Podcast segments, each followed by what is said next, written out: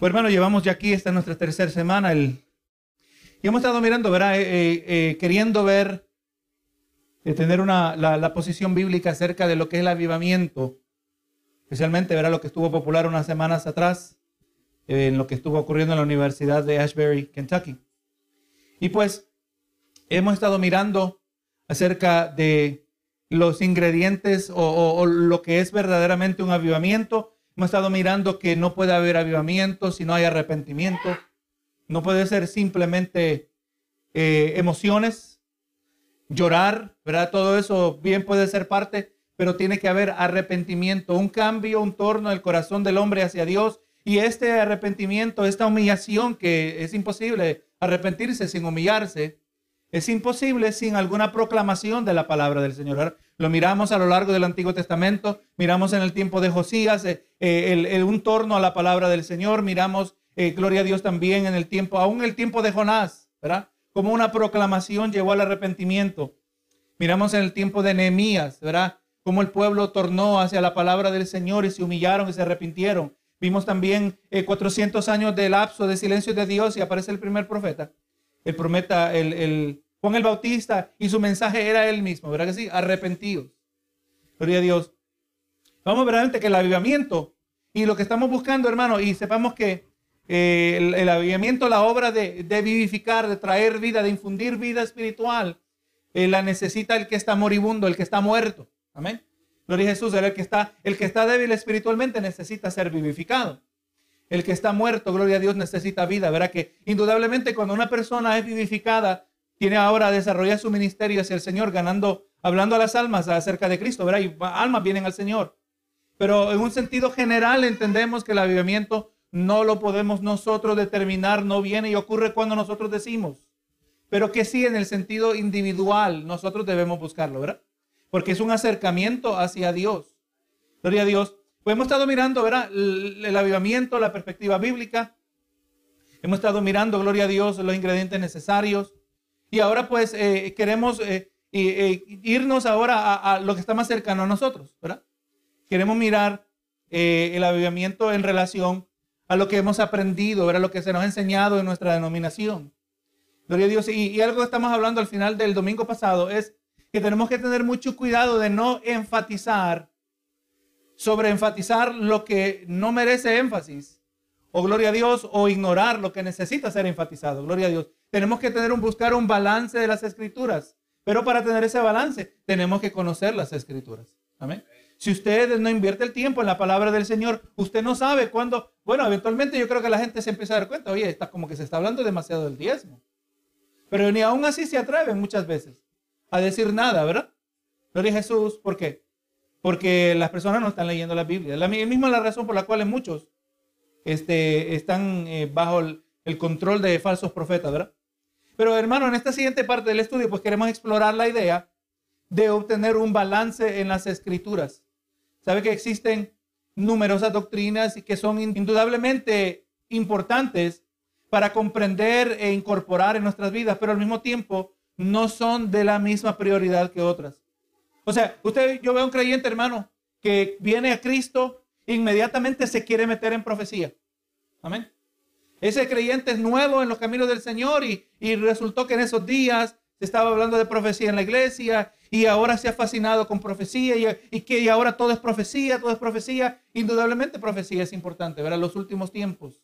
Pero como la comprensión de los últimos tiempos no es la de mayor prioridad. Indudablemente tiene implicaciones afecta nuestra manera de pensar, nuestra manera de vivir. Indudablemente, la doctrina de, profecía es importante, eh, es de importancia, pero no es de primera prioridad. El cristiano tiene que entender lo que es ser justificado. Amén. Gloria a Jesús. Tenemos que entender eh, nuestra postura, nuestra posición delante de Dios, lo que es justificación. Decimos el verso, justificados pues por la fe dice Romano, ¿verdad? Tenemos paz para con Dios por medio de nuestro Señor Jesucristo. Usted, hermano, hay creyentes que tienen tanta ignorancia, o que, o mejor dicho, déjeme corregir, que han preferido continuar en ignorancia, porque todos venimos en ignorancia, ¿verdad? Creyentes que han preferido, han optado seguir en ignorancia. Y usted le pregunta, ¿qué justificación es? Dice, justificación es cuando uno es justificado. Yo no recibí ninguna nueva información ahí, ¿verdad que sí? Gloria a Jesús. Justificar es cuando uno está justificado. ¿Qué significa la gracia de Dios? La gracia de Dios es cuando Dios derrama su gracia sobre nosotros. No ninguna nada de información, no hubo aclaración, ¿verdad? Gloria a Dios. Entonces, no podemos, eh, tenemos que, vamos mirando que hay doctrinas que merecen prioridad. ¿Verdad que sí? Aleluya.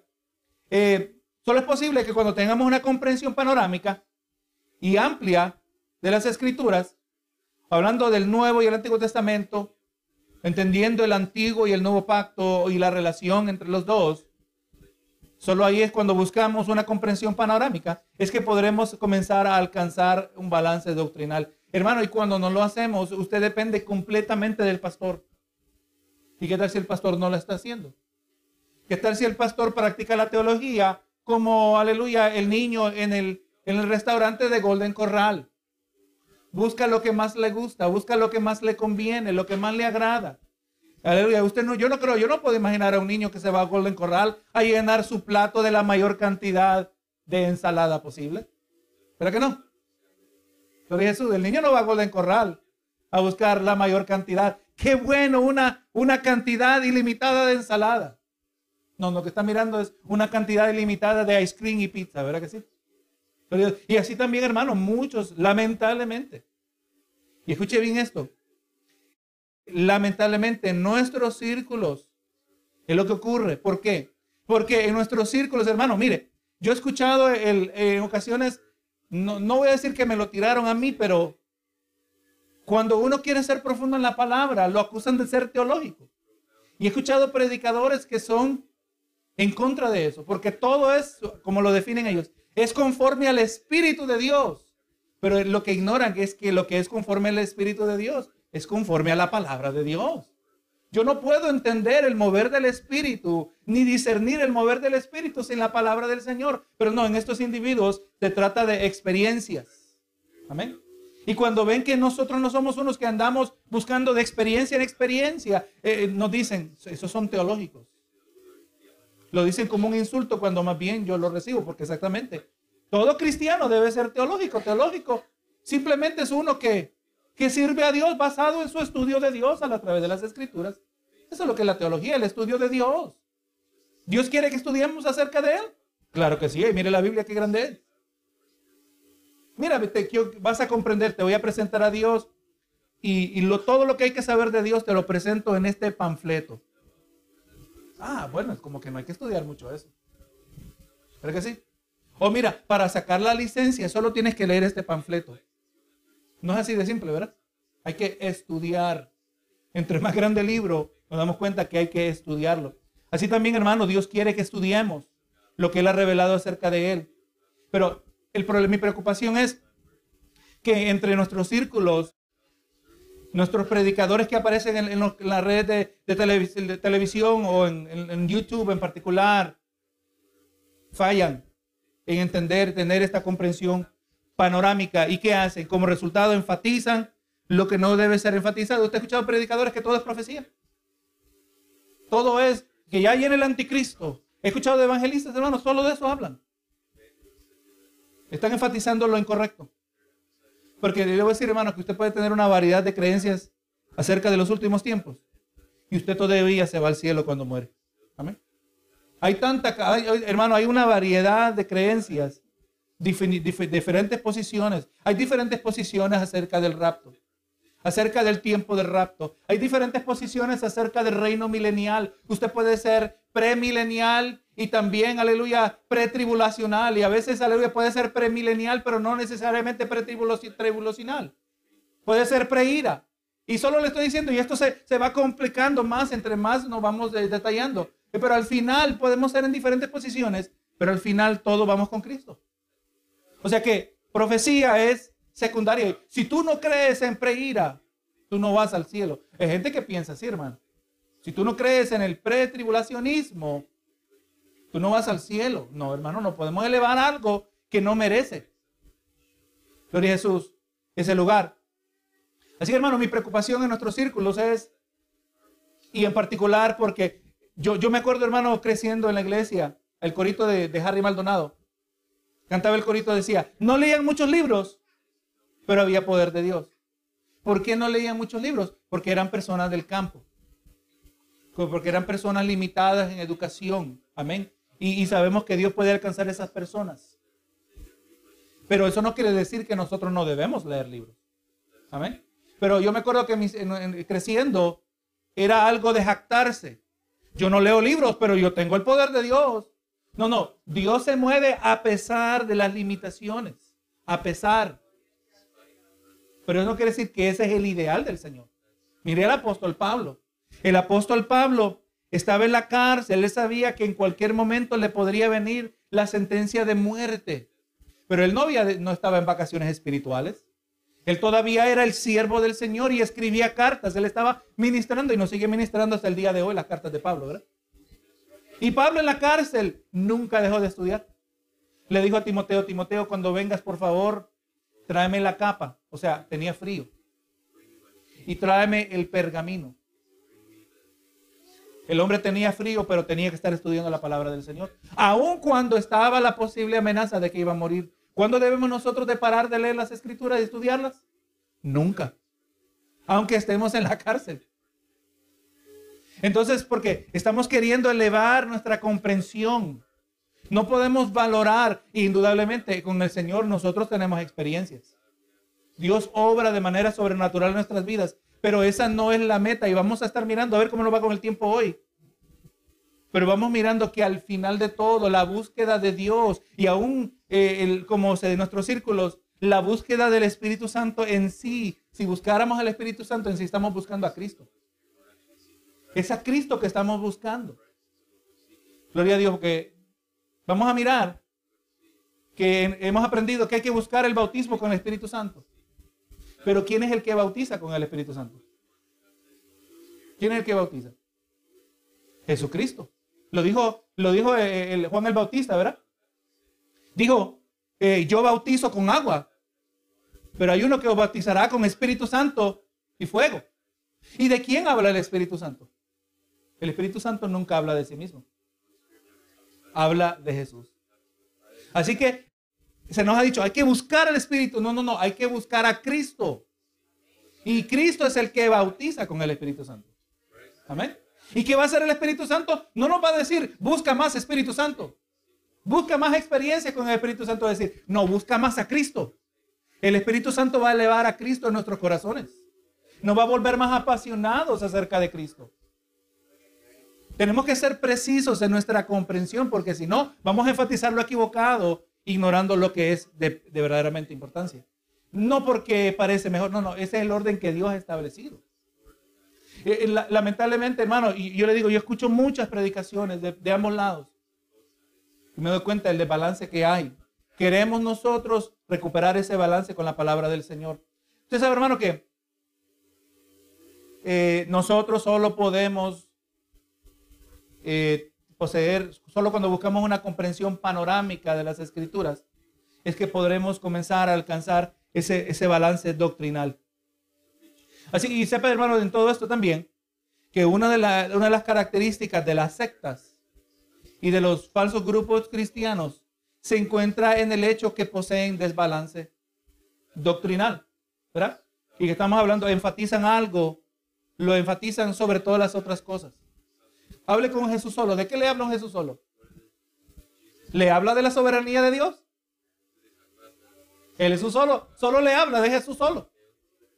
¿Verdad que sí?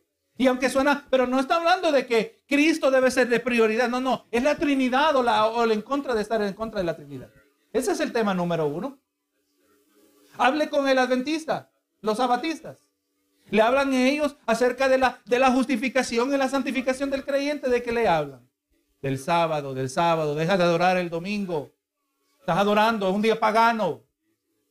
Porque tiene un nombre pagano. En inglés se llama Sunday, el día del sol. Pero, y el lunes es el día de la luna. El martes es el día del. Y es, es correcto, hermano, los días son llamados. Dependiendo de qué ángulo lo miramos. Pero no, esto no es accidental también. Pero ¿de quién son los días? Los días son del Señor, Él los hizo. ¿Qué me importa qué nombre le dieron? Los días son todos del Señor. No, no, pero si tú adoras el domingo. Entonces usted va viendo, hermano, que los falsos grupos solo tienen una temática. No, no, hermano, el desbalance doctrinal es peligroso. Y se puede convertir en nuestra identidad. Gloria a Dios. Otros grupos enfatizan también su libertad en Cristo. Vamos a hablar de la gracia del Señor. Ahora que tenemos la gracia de Dios, ahora podemos vivir unas vidas de libertad. Somos libres para hacer. Y, es más, cuando pecamos sobreabunda la gracia. Ahí hay desbalance. Otros declaran o colocan demasiada prioridad en el área de la idea de bendición. Los que creen en la, hablan de la prosperidad, ¿verdad? Sepa, hermano, nosotros no somos del evangelio de la prosperidad, pero no es que no creemos en la prosperidad. Pero que sí, diferente. Lo del Evangelio de la Prosperidad, el énfasis es que lo terrenal, lo material, la acumulación. Ellos no le van a hablar de la soberanía de Dios. Ellos no le van a hablar de la santidad de Dios. No le van a hablar de la manera que Dios gobierna su creación a través de sus, actos de providencia. Ellos no le van a hablar de esas cosas. tienes que, como hablamos con la hermana, tienes que pactar con Dios. Hacer un pacto con Dios y tu pacto depende directamente de la cantidad de dinero que pongas en el plato. Gloria a Dios. Entonces vamos mirando ahora que del balance es peligroso. Otros, como ya dijimos, frecuentemente hablan del diezmo. Si usted no diezma, usted está mal con Dios. Si usted no diezma, está en pecado. Si usted no diezma, le está robando al Señor. ¿Está, está, está, ¿Es mentira eso? Eh, gloria a Jesús, eh, no está equivocado. Eh, si, el, si el diezmo es bíblico, el no hacerlo. Y cuando entendemos, y importante, que no solo hacerlo porque lo hace el otro, hay que hacerlo porque entendemos lo que la Biblia dice acerca de ello. Ahora, tu hermano que está recién llegado y tú nunca has escuchado el diezmo, estás en pecado. El hermano ni sabía que había diezmo. Tú no le puedo decir que ha estado pecando todo este tiempo. No, no. Él no sabía. Él no ha entendido, no ha estado convencido. Uno tiene que estar convencido. No haga nada por cultura, tiene que estar convencido en su propia mente lo que la palabra dice. Que la palabra lo respalda. Pero el, problema no es en lo que se está diciendo, en lo que se está sobreenfatizando. Y por lo general estos pastores que solo hablan del diezmo, les deja saber en lo que están principalmente interesados. Ahora, hay el creyente que sabiendo acerca del diezmo decide no diezmar, eso es entre esa persona y Dios. Aténgase a, las consecuencias de la desobediencia como cualquier otra cosa. ¿Verdad que sí? Todos estos grupos en particular retraen su enfoque de lo que es verdaderamente importante en la vida del cristiano. Así que yo espero eh, es verdad, pastor, tenemos que buscar balance doctrinal. Tenemos que mirar lo que es el de primera prioridad y ya entendiendo eso, vamos entendiendo ahora lo que viene en segundo lugar. Y así, consecuentemente, gloria a Dios, pero tengamos todo en orden. Y lo que verdaderamente es necesario, o, sea, lo que, eh, lo que es importante en la del cristiano es lo que es verdaderamente necesario para la transformación de la vida, para la santificación, para la madurez espiritual. ¿Hacia, hacia qué nos dirigimos? Hermano, nos dirigimos, eh, vamos a crecer más, madurar más, para hablar más en lenguas. Esa es la meta, hablar más en lenguas. Más prodigios y milagros. Eso es lo que a mí se me enseñó. No, no. Nuestra meta es parecernos más y más a Cristo. Esa es la meta. La Biblia no dice sin, sin lenguas nadie verá al Señor. ¿Pero que sí? Sin santidad. Tenemos que explorar la profundidad de lo que la Biblia quiere decir acerca de santidad. Lo dijo Jehová en el Antiguo Testamento, lo dijo Jesús en el Nuevo. Sed santos porque yo soy santo. Lo repitió Pedro en su, su epístola, lo mismo. Sed santo porque yo soy santo. Entonces, antes de yo explorar profecía y todos los ángulos que pudieran haber, gloria a Dios, tengo que entender lo que es santidad.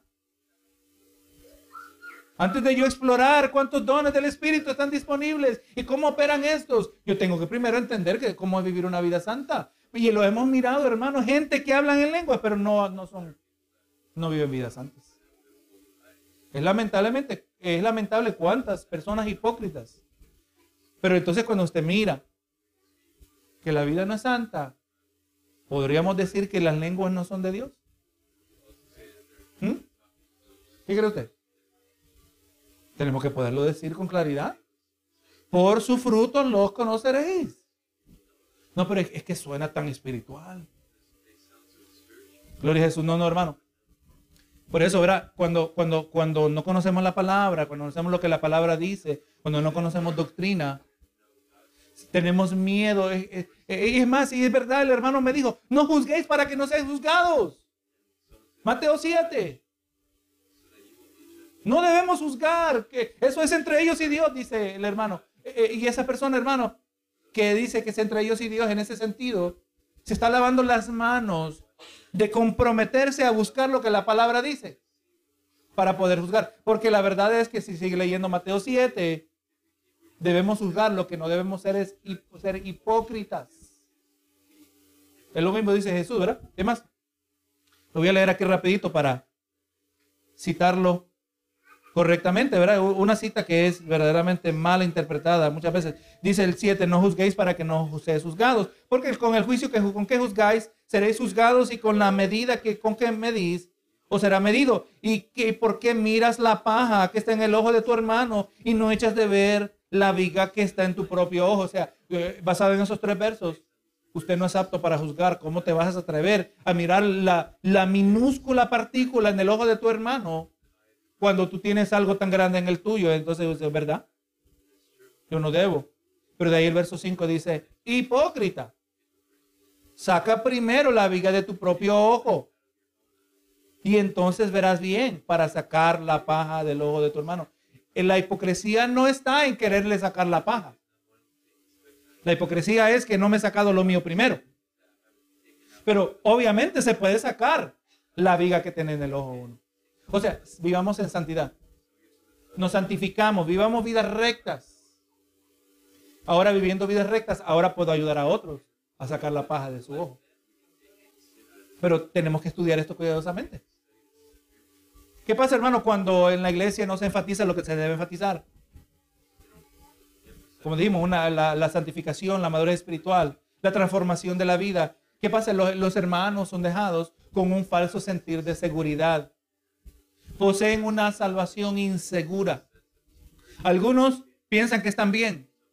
Algunos nunca se sienten bien. Es, que tengo, tengo miedo de perder la salvación. Yo así vivía antes, hermano, jovencito. Tengo miedo de perder la salvación. Yo no lo he contado. Pero ¿por qué? Porque tenemos, podríamos ser un desbalance doctrinal. El creyente piensa que está bien cuando está en pecado. Un balance doctrinal, el creyente vive con temor todo el tiempo acerca de su salvación. El remedio yo lo encontré no en, mí, en mis propios esfuerzos, sino en comprender mi posición delante de Cristo Jesús.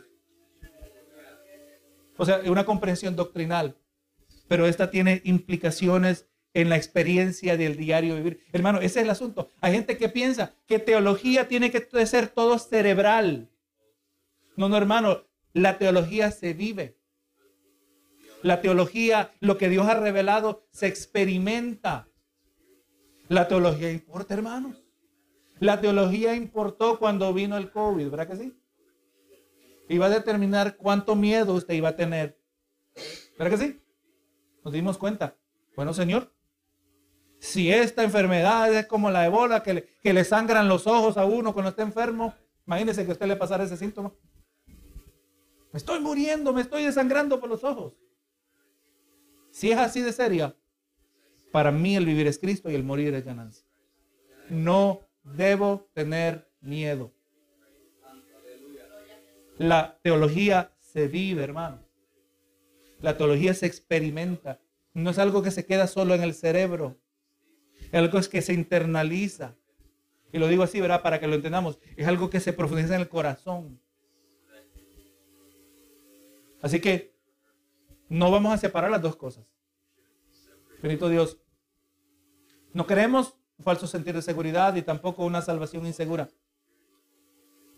Y estos mismos individuos muchas veces también poseen una fe que es frágil ante las tormentas de la vida. Ya no aguanto, decía una persona. Ya no aguanto con lo que me está pasando. Ya no puedo seguir. Hermana, ¿qué es lo que está queriendo decir con eso? Que ya no puede seguir. O la carga es tan fuerte que usted considera que es tan pesada con la presencia del Espíritu Santo, con la presencia del intercesor que intercede por nosotros con gemidos indecibles, con la presencia de Cristo, la roca incomovible, me está diciendo que esta carga es tan grande que ya no puede seguir llevando la carga. Así que la ahora la va a llevar sin Cristo y se va a ir al mundo. Mire qué ridículo es eso. Yo ya no puedo con esto. ¿Cuál es la alternativa? ¿Irnos al mundo? Fuera que en el mundo hay una alternativa. Oh, mira, hay otro Salvador ahí al otro lado que es mejor que el que tenemos aquí. No, no, al otro lado hay nada. Al otro lado está el enemigo, más bien. Al otro lado está el león esperando para devorarnos. No seamos tontos. No, no entretengamos pensamientos tontos. Ser tonto es, yo diría que ser tonto es entretener los pensamientos tontos. Tontas ideas nos vienen a todos nosotros. ¿Verdad que sí? Nos vienen ideas tontas, pero tonto es aquel que actúa y entretiene esos pensamientos. No, hermano. Yo ya no puedo. Exactamente lo que Cristo quería que comprobáramos. Yo ya no puedo con esto. Entonces tienes que venir a Cristo. Tienes que buscar más de Dios. Tienes que profundizar tu, tu, la calidad de tu estudio de la palabra y la calidad de tu estudio de la palabra va a impactar la calidad de tus oraciones. Yo espero, hermanos, sus oraciones han sido impactadas, la manera que usted ora ha sido impactada en luz de la comprensión bíblica de que nosotros no debemos ni podemos persuadir a Dios a través de nuestras oraciones.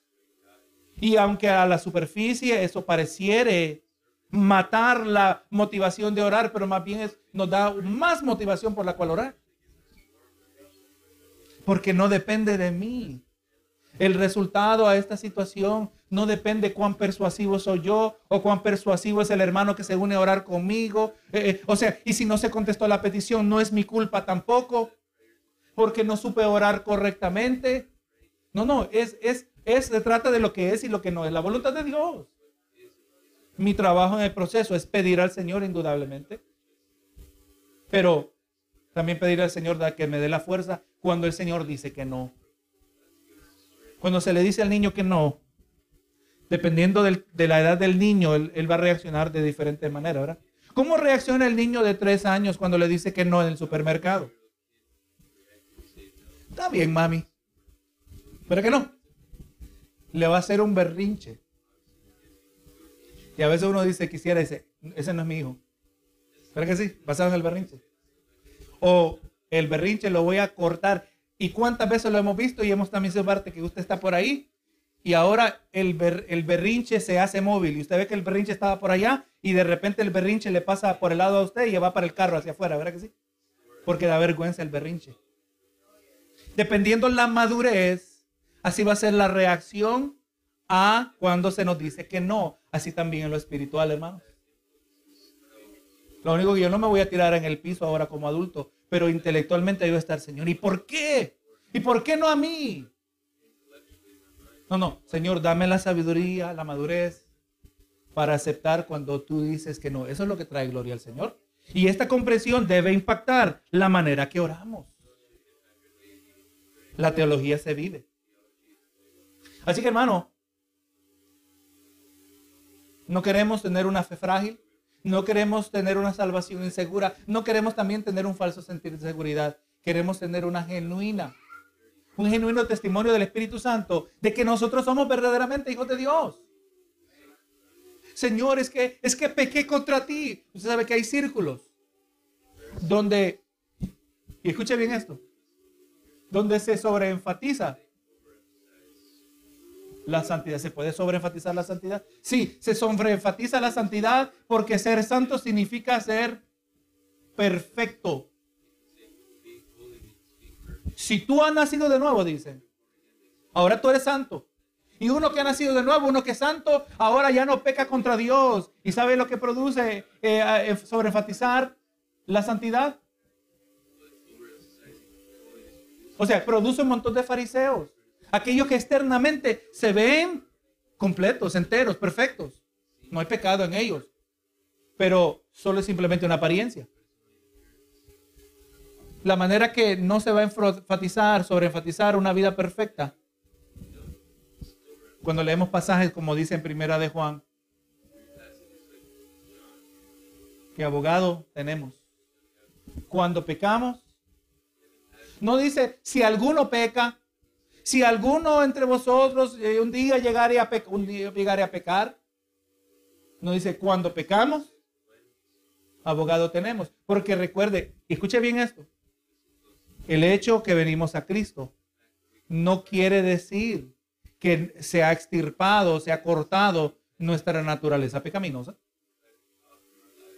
La naturaleza pecaminosa está presente todavía. Porque todos los días pecamos.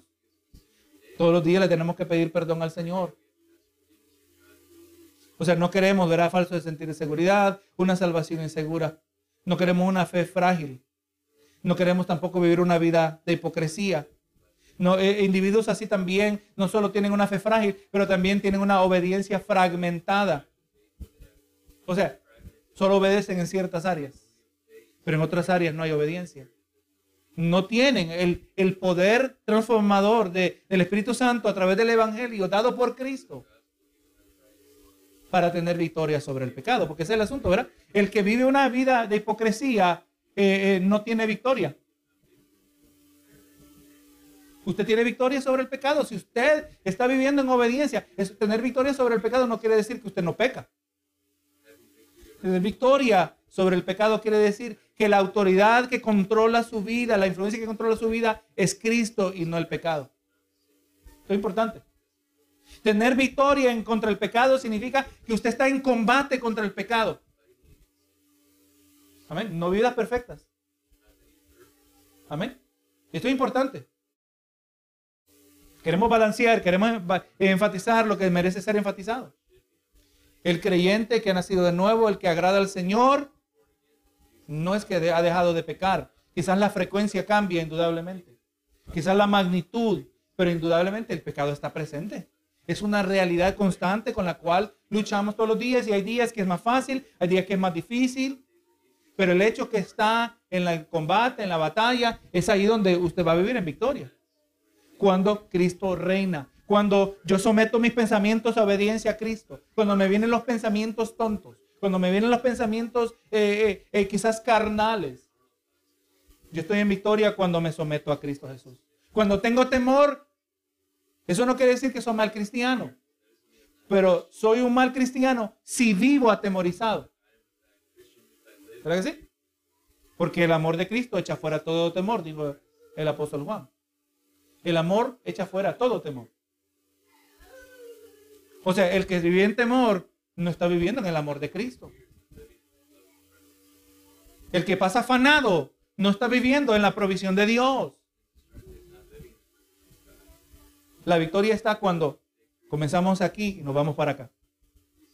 Cuando eh, sabemos que estamos mal aquí y ahora tornamos. El momento que identificamos el problema, el momento que, que identifico la viga, la traigo al Señor.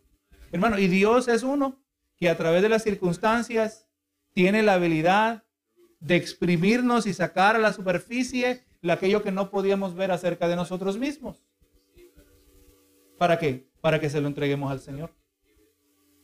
Así que hermano, pues, todo esto es el peligro, era como dijimos, el falso sentir de seguridad en algunos casos, salvación insegura, una fe frágil, una obediencia fragmentada.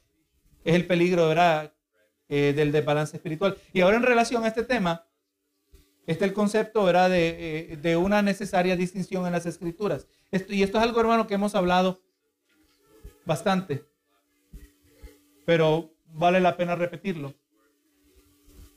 Si vamos a entender lo que es avivamiento, si vamos a entender lo que es la obra del Espíritu Santo, si vamos a tener un balance doctrinal si vamos a aplicar las, las doctrinas correctas, dar prioridad a lo que merece prioridad y, reconocer el segundo lugar de algunas doctrinas también, tenemos que entender que la Biblia se, puede dividir en dos categorías. Los pasajes descriptivos y los pasajes prescriptivos. Para que usted sepa, hermano, búsquese un hermano que no es de esta iglesia y le pregunta acerca de esto.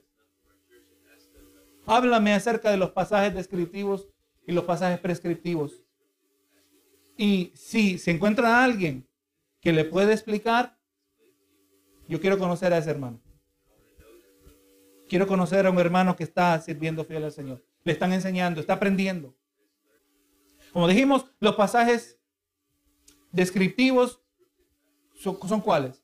Simplemente describen. Describen lo que estaba sucediendo, ¿verdad? Gloria a Jesús. Y principalmente entendamos que la mayoría de los pasajes descriptivos aparecen en el Antiguo Testamento. Por eso tenemos la historia de Noé. Tenemos la, historia de, Eliseo. Y le llamamos historia, pero en sí es el relato, el, el, narrativo de lo que aconteció. Cuando, cuando el profeta fue a la, a la viuda de Sarepta y se multiplicó el vino y el aceite, eh, perdón, el, la harina y el aceite. Se nos dijo lo que ocurrió cuando el profeta oró porque a uno de, los que le, acompañaban estaba cortando. ¿Usted conoce esa historia? Estaba cortando con el hacha y algo le pasó al hacha. Ajá, y se fue al agua. ¿Y qué hizo el profeta? Oró y el hacha flotó, ¿verdad? Eso es lo que contra la naturaleza. O sea, eso ocurrió, hermano, no es una fábula, no es un cuento. Los narrativos del Antiguo Testamento. Hay narrativos en el Nuevo, pero el Antiguo Testamento está compuesto de grande parte de narrativos, pasajes descriptivos y algunas porciones del Nuevo, principalmente el libro de los Hechos. Y estos pasajes simplemente nos presentan una narración descriptiva que registra ciertos eventos de importancia. Ahora, por el otro lado, ya sabemos, tenemos los pasajes eh, prescriptivos, los pasajes prescriptivos que principalmente los encontramos en el Nuevo Testamento. Y eso nos dejan saber con claridad lo que Dios exige de nosotros. O sea, los pasajes prescriptivos prescriben. En inglés le llaman a la receta que le da el médico, le llaman una prescription. Porque le dice lo que debe hacer, ¿verdad? Le dan el medicamento y le dice tómate este medicamento todos los días, tantas veces al día. Le dice lo que tiene que hacer. Benito Jesús. Así que la palabra en los pasajes prescriptivos nos dice lo que Dios exige de nosotros. Y esas categorías no son una, algo que se inventó con el fin de, acomodar ciertos pasajes de las escrituras a nuestra conveniencia. O sea, quiero que usted, vamos a mirar, vamos a mirar aquí unos ejemplos que usted sin darse cuenta, si, aunque no quizá no podía explicar esto, pero usted está viviendo esta distinción. Estas categorías nos presentan una división natural del sagrado libro de Dios. O sea, una persona dice, no, pastor, eso, eso usted se lo está inventando, eso, eso es de los teólogos que solo pasan inventando cosas para complicar el evangelio para todos nosotros. Pero entonces, hermano, el no creer en esta distinción, entonces quería, requeriría que usted hiciera como Gedeón.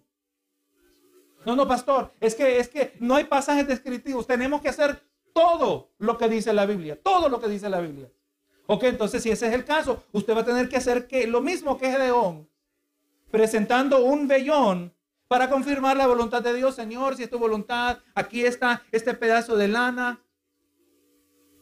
Y, cuando amanezca el rocío, te pido que amanezca sequito. Eso es lo que hizo Gedeón. Deberíamos, hermano, hoy vamos a dar un, estudio acerca de cómo presentar el vellón delante de Dios. No hacemos eso. Algunos círculos se lo hacen. Pero le voy a decir que es incorrecto lo que aparece en jueces 6.39. Lo hizo Gedeón por su falta de fe.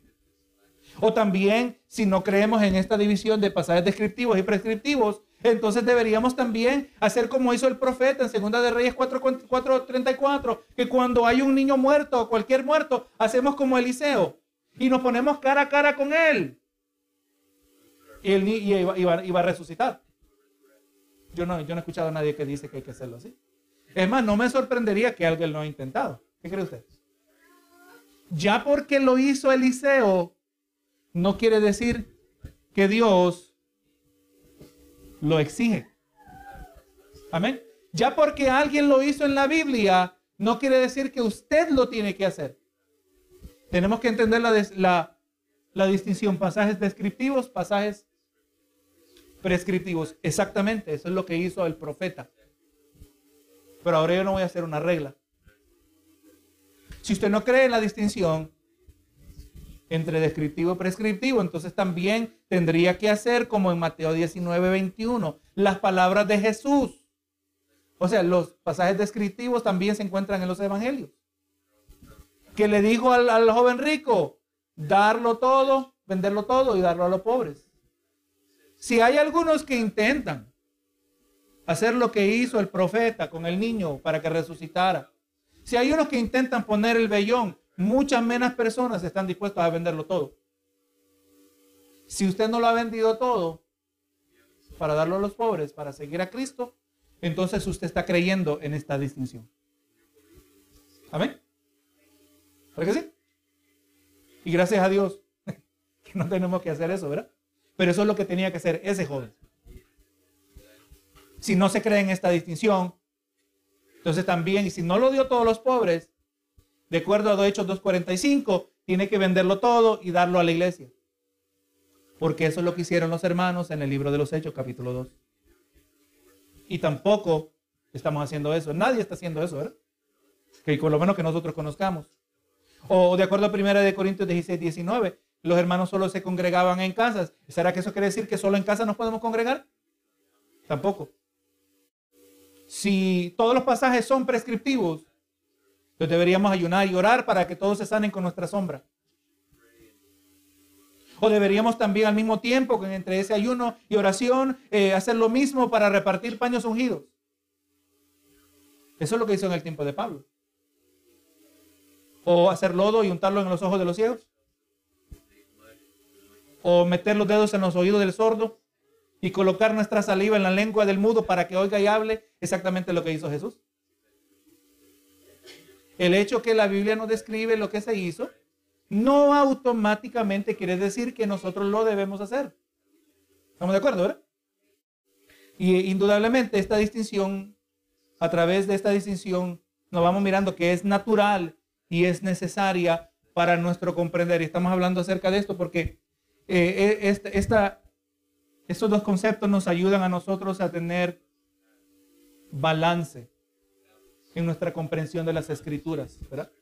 No quiero enfatizar algo que no debe ser enfatizado. No quiero ignorar algo que merece prioridad.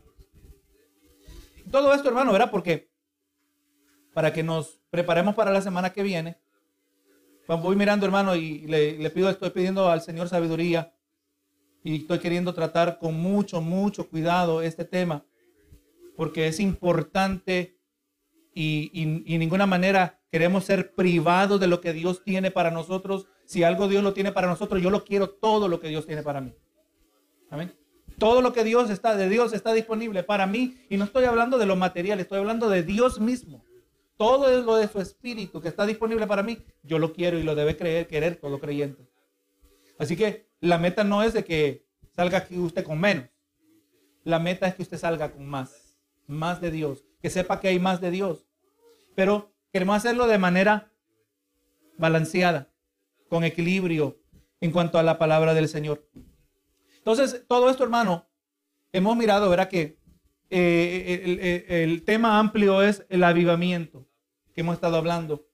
Y ahora el tema más específico, metiéndonos a lo que es el avivamiento, pero dentro de la, de la perspectiva pentecostal. Y, y la perspectiva pentecostal no está completamente equivocada, pero yo considero, y vamos a mirar y vamos a mirar conforme a la palabra y a ver si usted está de acuerdo conmigo, basado en la palabra que miramos, que considero que hay un desbalance.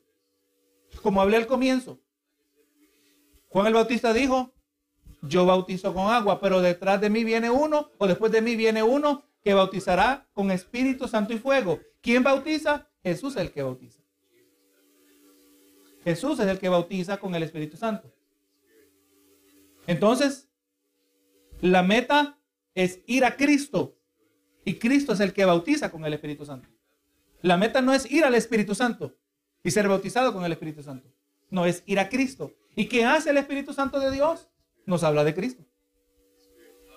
En la perspectiva pentecostal es el bautismo del Espíritu Santo y seguir buscando el Espíritu Santo y seguir buscando el Espíritu. Eh, hermano, indudablemente el que busca a Cristo va a tener el Espíritu Santo. Pero tenemos que seguir el orden. Eh, eh, y, y suena, pero pastor, pero esto solo es un juego de palabras, no necesariamente. Porque las escrituras, todo el evangelio, Jesús iba en el camino de Maús y les vino hablando a esos dos discípulos cómo las escrituras hablaban del Espíritu Santo. ¿Es lo que dice? Le pregunto, ¿es lo que dice cuando iban a Maús? Que le procedió Jesús a hablarle a los dos discípulos acerca de cómo las escrituras hablaban del Espíritu Santo. ¿Hablaban de qué? Hablaban de Él. Amén. Si la Biblia enfatiza a Cristo, ¿a quién debemos enfatizar nosotros? A Cristo. No es que estamos ignorando al Espíritu Santo, pero el mismo Espíritu Santo no habla del Espíritu Santo. El Espíritu Santo habla de Cristo. Y eso se lo dejo para que lo remoje, para que lo medite. Porque si vamos a ver un verdadero fluir de Dios, un verdadero fluir del poder de Dios, el poder eh, transformador del Evangelio, el poder aún también cuando Dios quiere sanar, cuando Dios quiere liberar, tiene que ser cristocéntrico.